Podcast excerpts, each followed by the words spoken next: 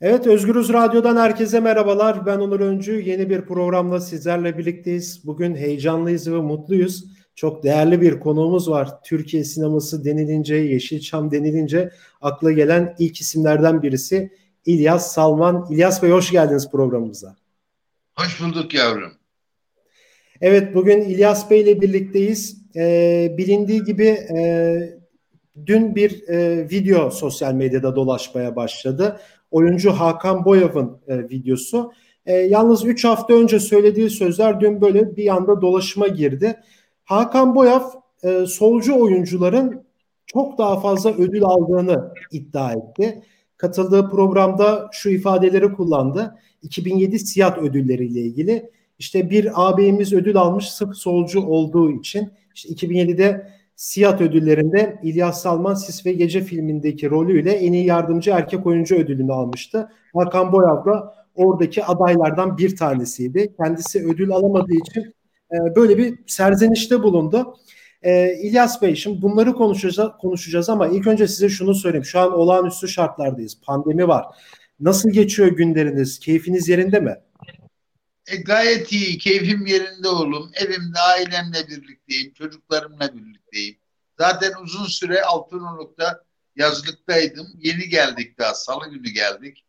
Şu anda her şey normal seyrini takip ediyor. E, herhangi bir yaramazlık yok. Hastalıktan eser yok, emare yok bizde. Aman ben olmasın. Türkiye, buradan Türkiye halkına geçmiş olsun dileklerimi iletiyorum. Umarım herkes kurtulur bu beladan. Umarım. Evet İlyas Bey, şimdi sorularımıza geçelim. Şimdi Hakan Boyav'ın böyle bir açıklaması var oyuncunun. Şimdi isim vermedi ama oradaki bahsettiği solcu ağabey dediği sizsiniz. Çünkü 2007'de en iyi yardımcı erkek oyuncu ödülünü aldınız. E, Tisfe Gece'deki filminizde, filmde. E, Hakan Boyav da yardımcı oyuncularda adaydı. Ödül alamamıştı yani bayağı bir serzenişte bulundu. Yani bunu nasıl değerlendiriyorsunuz? Nasıl yorumlarsınız? Valla değerlendiremiyorum çünkü şey değerlendirilecek vasıfta bir bilgi ya da e, iletişim yolu değil. Açık söylemek lazımsa. E, ben hayatımda hiçbir jüri üyesiyle ki onlarca ödülüm var şu anda evimde hiçbir jüri üyesiyle oturup koltuk temasına girmedim açıkçası. Ne hak etmişse onu aldım. Daha azını da aldım diyebilirim. Ee, solcu olduğum için ödül aldığımı söylüyorlarsa solcu film değildi bir kere. İkincisi ben politik yaşamımı sanat yaşamımdan ayrı tutan bir insanım. Açık söylemek lazımsa. Onun için e, desteksiz atmış arkadaşımız. Ne yapalım canı sağ olsun. Keşke ödül ona verilseydi de iki gündür Türk halkının insanlarını rahatsız etmeseydi diye düşünüyorum. Evet aslında yani biraz mesela 2007 Siyah ödüllerine gidecek olursak şimdi 2007'de hani böyle Hakan Boyav diyor ya solcu oyunculara hep ödüller verildi vesaire diye. Şimdi orada en iyi film, en iyi yönetmen, en iyi senaryo ödülü de Yumurta filmiyle Semih Kaplanoğlu'na gitmiş. Yani şimdi Semih Kaplanoğlu da iktidara yakın bir isim.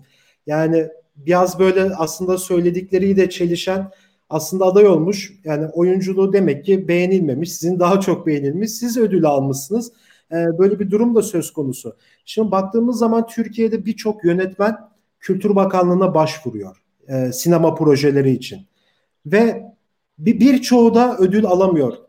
E, neden? İşte iktidara yakın olmadığından kaynaklı. Böyle bunları bütünlükle değerlendirirsek nasıl yorumlarsınız bu durumu?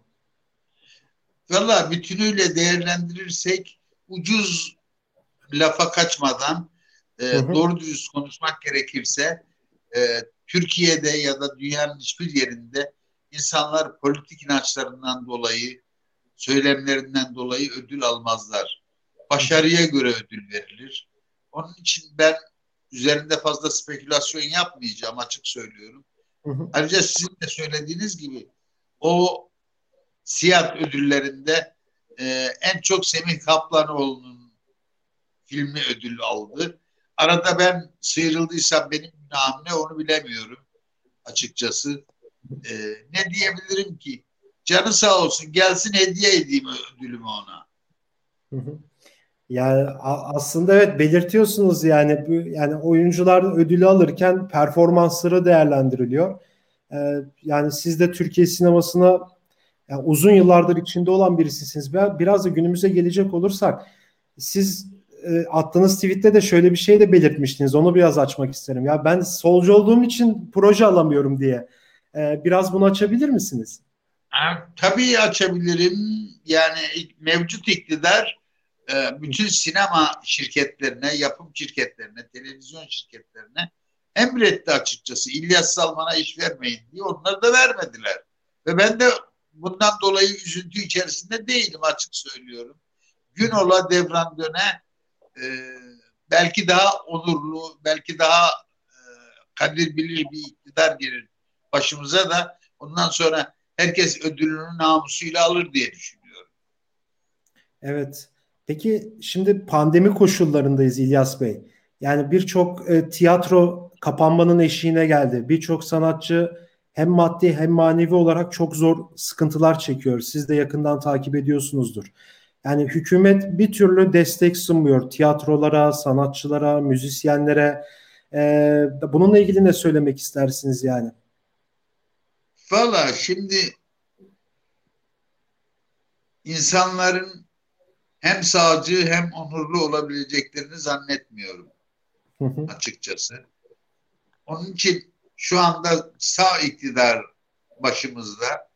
Ee, bundan dolayı da e, solculara iş ver, vermiyorlar, verdirmiyorlar. Ee, bu konuda açıkça ne söylemek lazımsa bilemiyorum. Ee, sola karşı bir tavır var hükümette. Onun için de 15-16 yıldır ben doğru dürüst film yapmadım. Ha yaptım şöyle. Reis Çelik'in yönetmenliğinde Lal Gece isimli film yaptık. Ondan sonra Görgü Yuvaşvili yönetmenliğinde Gürcistan filmi yaptım. Ee, neredeyse 6 5-6 yılda bir bir film çekiyorum. Bu ne demektir? Direkt olarak sosyalist düşünceye, sosyalist düşünceyi, düşünceyi taşıyanlara ceza veriliyor anlamında söylemek istiyorum. Peki İlyas Bey biz sizi ne, ne zaman tekrardan ekranlarda görebiliriz? Böyle bir durumda var mı yakın bir zamanda?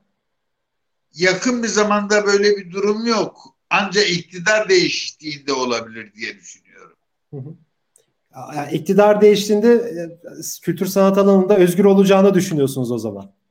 Kesinlikle öyle. Sol tandanslı bir hükümet kurulursa açık söylüyorum hı hı. E, bize de iş çıkacak diye düşünüyorum. Peki İlyas Bey şimdi baktığımız zaman evet e, şu an Türkiye'yi nasıl görüyorsunuz? Nasıl yorumlarsınız? Valla bakıyorum hiçbir şey göremiyorum. Pandemide zaten Allah kullak oldu. Sapla saman birbirine karıştı. Devlet başka bir şey söylüyor. Özel kanallar başka bir şey söylüyorlar. Ölü sayısında, hasta sayısında, vaka sayısında şaşırtmalar, çarpıtmalar, e, şişkinlikler var. E, bunları gördükçe üzülüyor insan ama ne yapalım ki maalesef kötü ellere düşmüşüz açık söylemek lazımsa. Evet peki son olarak size şunu soracağım İlyas Bey. Umudunuz var mı? Umudum elbette var. Umut insanın en büyük dostudur. Biz bunlardan kurtulacağız. Bütün halkımıza müjdeler olsun. Evet. Evet İlyas Bey çok teşekkür ederim programımıza katıldığınız için kırmadınız kabul ettiniz. Evet İlyas Salman'la birlikteydik oyuncu Hakan Boyaf e, dün sosyal medyada yayınlanan görüntülerde e, isim vermedi ama İlyas Salman'ı kastederek e, solcu oyuncuların çok ödül aldığını dile getirdi. Kendisi 2007'de Siyat ödüllerinde en iyi yardımcı erkek oyuncu ödülüne adaydı. E, İlyas Bey o zaman kazanmıştı ödülü. En iyi yardımcı erkek oyuncu ödülünü Sis ve Gece ile. E, aslında Hakan Boyav'ın söylemlerine karşı e, Özgür aracılığıyla da kendi düşüncelerini ifade etti. Bir kez daha teşekkür ediyorum kendisine bize kırmayıp katıldığı için. Başka bir programda görüşmek dileğiyle şimdilik hoşçakalın. Hoşçakalın yavrum.